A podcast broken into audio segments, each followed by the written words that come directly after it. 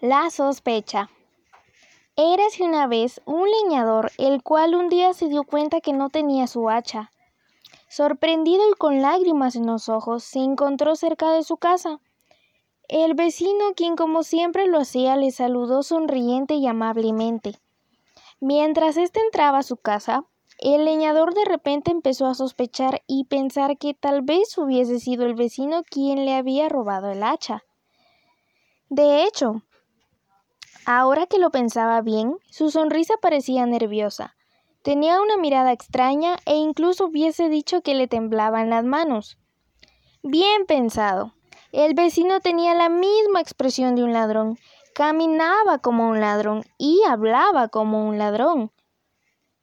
Todo ello iba pensando el leñador, cada vez más convencido de haber encontrado al culpable del hurto, cuando de repente se dio cuenta de que sus pasos le habían llevado de nuevo al bosque donde había estado la noche anterior.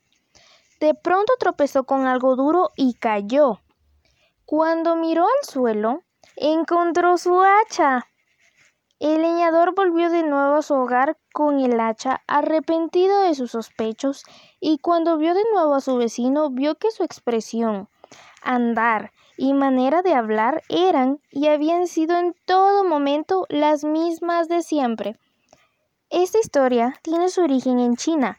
Nos sirve para aprender que a veces nuestros pensamientos y sospechos nos hacen tener percepciones distorsionadas de la realidad. Historia tomada de psicologiaymente.com